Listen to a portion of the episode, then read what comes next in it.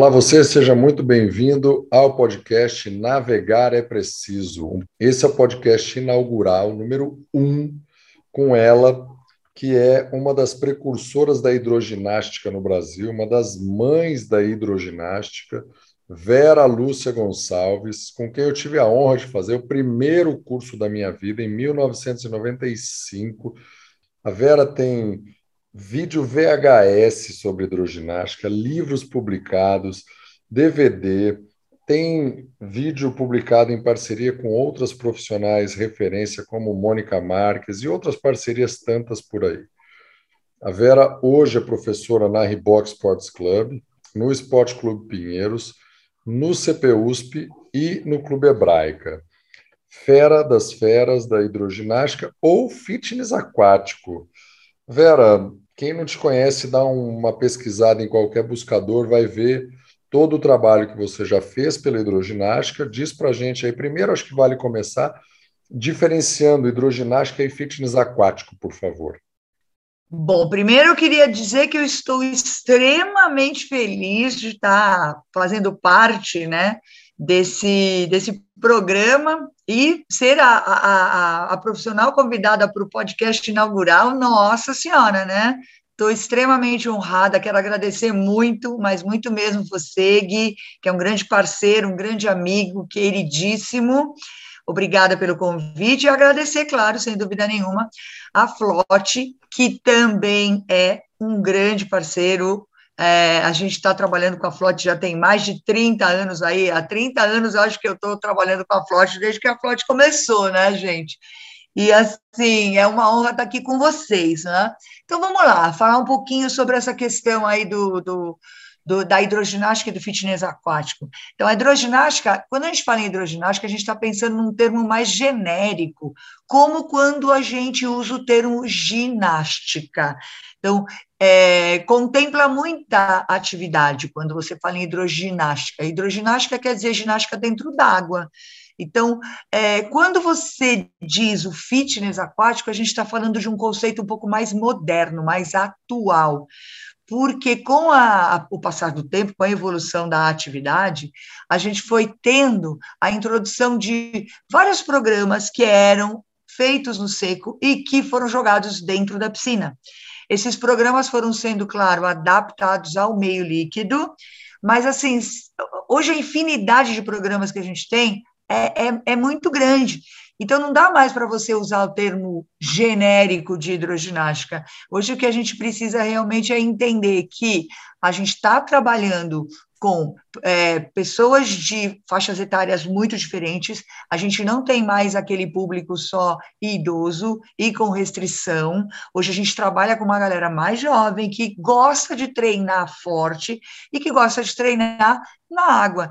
Como a gente tem todos esses programas e todos esses equipamentos agora fazendo parte do nosso planejamento, não cabe mais a gente usar um termo genérico. O fitness aquático ficou mais específico, porque na hora que você planeja, você planeja com é, várias propostas, estratégias e equipamentos diferentes, entendeu? Então, eu acho que é isso, é um, é um termo mais, digamos, moderno, atual acho que descreve melhor, né? Quando é uma questão meio de semântica.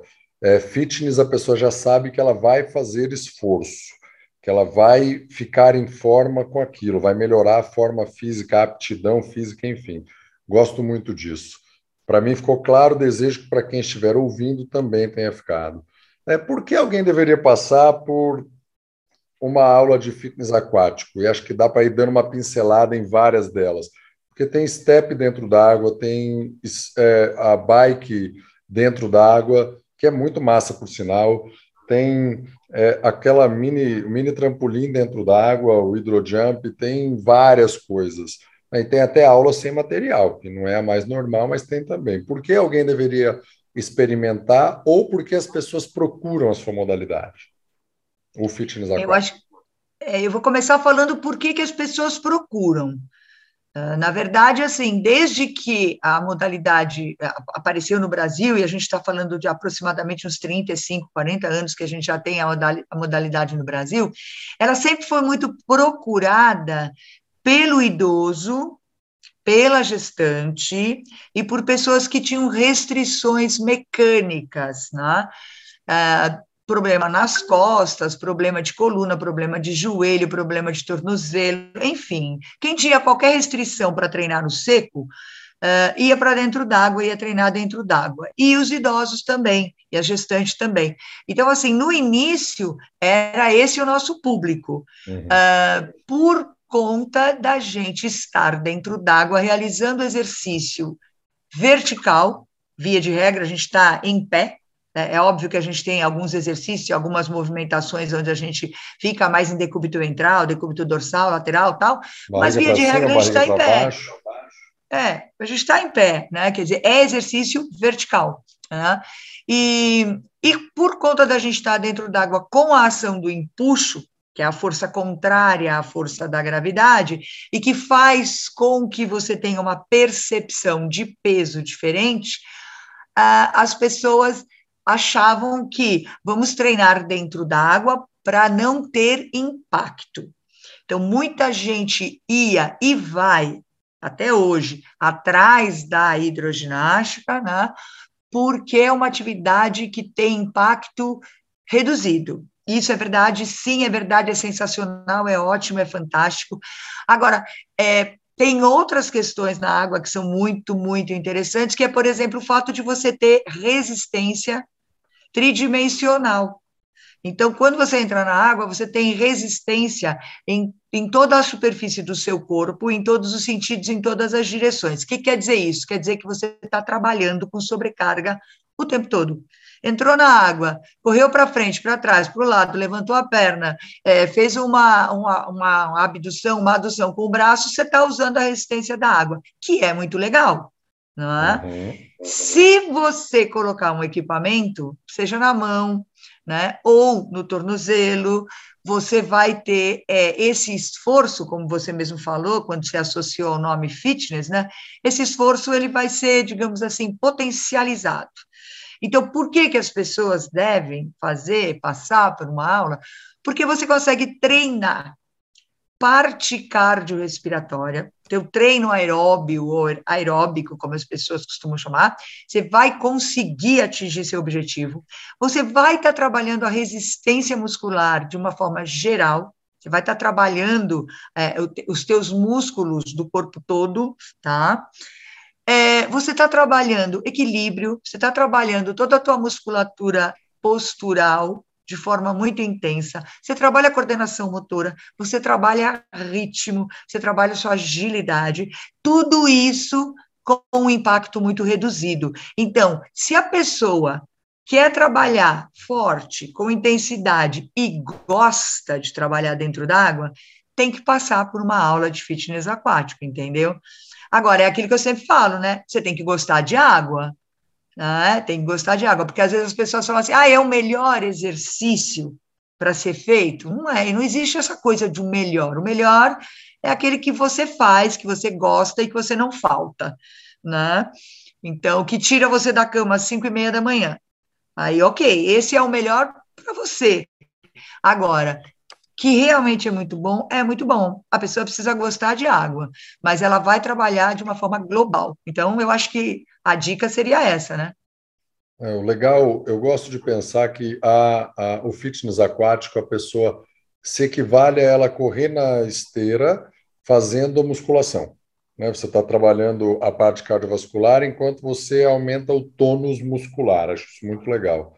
É, muitas pessoas acham que é fácil, não é. Dá para ser extremamente difícil e para ficar muito cansado quando você faz muito intenso. Você sabe que as... a gente. Diga, diga. Deixa eu só, só, só fazer uma, uma, um comentário aqui, né? Você sabe que a gente tem uma, uma das maiores referências que a gente tem na nossa área em musculação é o professor Dilmar Pinto Guedes, né? Uhum. E o Dilmar, durante um bom tempo, a gente trabalhou junto nos nos cursos que nós fazíamos de hidroginástica, na época ainda, né, não se falava em fitness aquático, e o Dilmar fazia a, a participação de falar sobre treinamento neuromuscular. Né?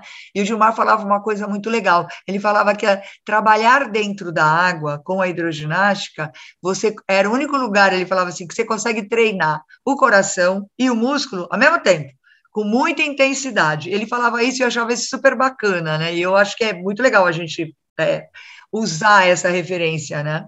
É um baita professor, os cursos dele são muito didáticos, eu nunca tinha ouvido ele falar isso, já ouvi ele falando outras coisas legais. Como, por exemplo, quem nasce para lagartixa nunca vira jacaré. Exatamente. É, é. Quais são as desculpas mais comuns que as pessoas dão para não praticar, ou quando não conhecem, né, a, o fitness aquático? É, tem várias, né? Várias Não sei nadar, realmente. por exemplo, é uma Vamos comum. falar. É, não, vamos falar. É, é, primeiro, assim, é, a gente ainda tem, infelizmente, né, um, uma galera que tem muito preconceito com o fitness aquático, porque ainda associam com a hidroginástica que veio para o Brasil há 30 anos atrás e que contemplava mais atender né, a galera que era 60 é, mais, 70 mais, com restrição. Então, acho que a maior desculpa é essa, é falar assim, não, eu não, eu não faço fitness aquático porque é coisa para idoso, é coisa para quem está machucado, né? E, e, assim, acho que essa é a maior desculpa, e não tem nada a ver, não tem nada a ver, é só fazer uma aula para entender que é uma forma de você treinar bem intensamente, né? É, então, acho que a maior desculpa é essa mesmo, por ter essa coisa do preconceito. Aí tem uma galera que fala assim: ah, mas eu não sei nadar. Que também não tem nada a ver, porque o exercício é na vertical. Óbvio que você vai ter que fazer a adaptação ao meio líquido, sim, se você não está habituado, você vai ter que ganhar habilidade aquática, sim, mas isso faz parte do processo de aprendizagem. Né? E Existe, claro, vamos falar daquelas desculpas mais esfarrapadas, que é do tipo, ah, mas é porque, mais as meninas no caso, né? Ah, não, mas eu não quero molhar o meu cabelo. essa, essa é bem assim, engraçada, né? Eu não quero molhar o meu cabelo, porque aí eu tenho que lavar o cabelo três vezes por semana e complica. Mas acho que assim, a, a, a pior, a mais difícil da gente conseguir vencer realmente é a questão de não faço porque é voltado para o idoso, é uma aula fraca, é uma aula é, que não tem esforço e que não vai agregar para o meu condicionamento físico. Acho que é isso, Gui. Tá. É, você me faz lembrar um princípio de fisiologia do exercício que é isocinético. O que quer dizer que na água é o único lugar onde, quanto maior a força aplicada, maior a resistência sofrida. O que quer dizer que se eu bater uma palma devagar, é fácil. Se eu fizer muito forte, é muito mais difícil. Se eu fizer segurando o equipamento que aumenta a área, é mais difícil ainda. Vou até passar para a última pergunta para a gente começar caminhado para o fim aqui. É, como seria o fitness aquático se não existissem os equipamentos para o fitness aquático, na sua opinião? Se não tivesse material para isso? É, hoje, graças a Deus e as empresas né, que nos ajudam bastante aí, criando, desenvolvendo equipamento, é, a gente consegue trabalhar dentro d'água com, com, assim, desenvolvendo, melhorando mesmo a parte neuromuscular tá? Uhum. E já tem muito estudo científico em cima disso, porque a gente tem alter resistido, a gente tem tornozeleira resistida, a gente tem as barras resistidas que a gente usa. Não vou nem falar de bicicleta, é, vou falar de jump, é, enfim, é uma infinidade de equipamentos, o que torna a nossa aula muito mais dinâmica.